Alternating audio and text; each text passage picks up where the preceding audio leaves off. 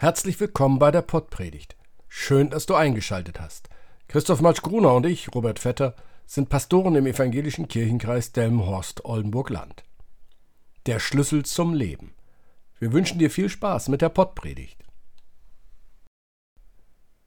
Lieber Hörer, liebe Hörerin, wenn sich die Konfirmanden und Konfirmandinnen in der Konfirmandenzeit mit der Taufe beschäftigen, dann dreht es sich weniger um die Anmeldung im Kirchenbüro als um das Taufwasser. Deutlich wird dann unterschieden.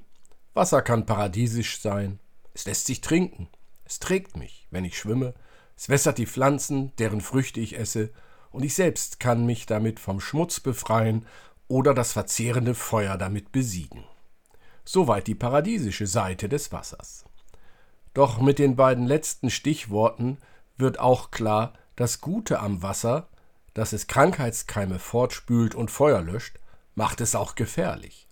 Seine Kraft löscht nicht nur Feuer aus, nein, es kann auch ganze Inseln und die darauf lebenden Menschen auslöschen. Wasser bedroht das Leben. Wasser macht das Leben erst möglich. Damit sind wir bei dem großen Thema. Was macht Leben möglich und was bedroht es? Oder anders gesagt, was hilft mir zu leben und wovon lasse ich besser die Finger? Ein alter Text aus dem letzten Buch der Bibel will uns dies sagen mit einem Brief an eine Gemeinde in der Stadt Philadelphia, die auf dem Gebiet der heutigen Türkei lag. Und dem Engel der Gemeinde in Philadelphia schreibe, das sagt der Heilige, der Wahrhaftige, der da hat den Schlüssel Davids, der auftut und niemand schließt zu und der zuschließt und niemand tut auf. Ich kenne deine Werke.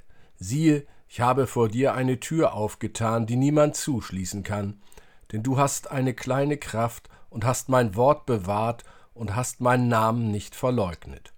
Siehe, ich werde einige schicken aus der Versammlung des Satans, die sagen, sie seien Juden und sind's nicht, sondern lügen. Siehe, ich will sie dazu bringen, dass sie kommen sollen und zu deinen Füßen niederfallen und erkennen, dass ich dich geliebt habe. Weil du mein Wort von der Geduld bewahrt hast, will auch ich dich bewahren vor der Stunde der Versuchung, die kommen wird über den ganzen Weltkreis, zu versuchen, die auf Erden wohnen. Ich komme bald. Halte, was du hast, dass niemand deine Krone nehme. Wer überwindet, den will ich machen zum Pfeiler in dem Tempel meines Gottes, und er soll nicht mehr hinausgehen und ich will auf ihn schreiben den Namen meines Gottes und den Namen der Stadt meines Gottes, des neuen Jerusalem, das vom Himmel herniederkommt von meinem Gott und meinem Namen den neuen. Wer Ohren hat, der höre, was der Geist den Gemeinden sagt. Liebe Hörerinnen, lieber Hörer, in diesem Text fallen zwei Begriffe auf, die Jugendlichen, die am PC oder Smartphone spielen, sicher auch oft begegnen. Schlüssel und Tür. In wie vielen Spielen muss nicht dies und das gesammelt werden, um die Tür zum nächsten Level, zur höheren Ebene zu überwinden? Ohne den passenden Gegenstand, also ohne den passenden Schlüssel, geht nichts. Die Tür bleibt verschlossen. Der Weg zu einer höheren Ebene in diesen Spielen ist oft schwierig. Ganz unten in der Hierarchie muss ich beginnen mühsam mich durch unwirtliche Gegenden bewegen, merkwürdige Gestalten begegnen mir und wollen womöglich noch merkwürdigere Dinge und Tauschgeschäfte mit mir machen. Langsam, ganz langsam komme ich voran. Es gibt Spiele, da bin ich schon nach drei, vier durchgespielten Tagen relativ weit gekommen. Es gibt aber auch Spiele, da dauert es Wochen, um voranzukommen. So unterschiedlich ist die Suche nach dem passenden Schlüssel. Das Blöde ist ja, der Schlüssel kann ein Schwert sein oder ein Mantel, ein besonderer Stein, ein Buch. Gibt es eigentlich ein Spiel, in dem die Bibel zum Schlüssel wird? Oder was dem Programmierer noch alles so eingefallen ist? Ich erinnere mich. Mitte der 80er Jahre habe ich mit Freunden vor einem Computerspiel gesessen und wir kamen nicht weiter. Unsere Figur saß in einer Kneipe, konnte trinken und trinken, aber das war nicht der Schlüssel zum Weiterkommen. Die Figur konnte auch die anwesenden Damen mehr oder weniger galant ansprechen, doch es ging nicht weiter. Eine zünftige Prügelei war auch immer möglich, doch es brachte nicht weiter. Dann haben wir versucht, aufs Klo zu gehen. Das ging, doch dann hingen wir auf dem Klo fest und nicht im Kneipenraum. Damit war klar, in der Kneipe ist der Schlüssel nicht, der weiterbringt. Also gingen wir nach draußen vor die Kneipentür. Die Frage war nun, nach links oder rechts. Doch egal welchen Weg wir gehen wollten, das Ergebnis war verheerend. Wenn ich mich recht erinnere, wurden wir auf dem einen Weg immer überfallen und ausgeraubt und auf dem anderen einfach nur so zum Spaß verprügelt. Wir kamen nicht von dieser Kneipe weg. Also wieder in die Kneipe rein, andere Fragen probieren, nochmal aufs Klo, nochmal die Damen anhauen, nochmal was trinken.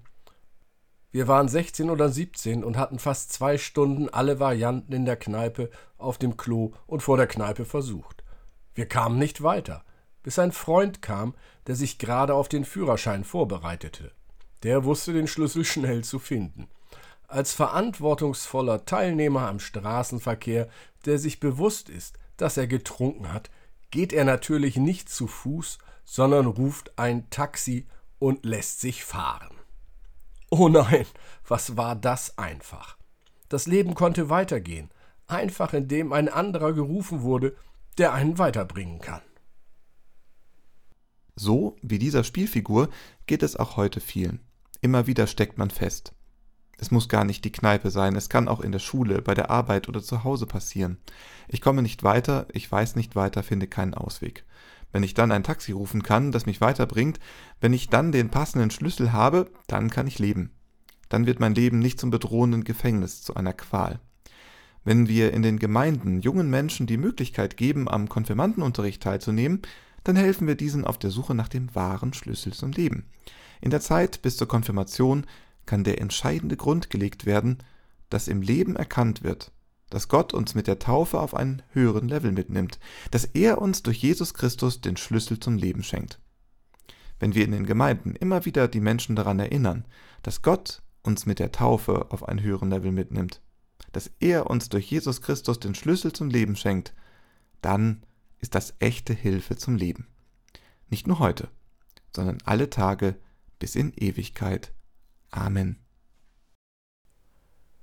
Deine Sehnsucht wird nicht ins Leere gehen. All dein Hoffen hat seinen Grund. Du hast Recht, dich zu sehnen. Du hast Recht zu hoffen. Gott ist mit denen, die sehnen und hoffen. Gottes Segen liegt auf denen, die sehnen und hoffen. Amen.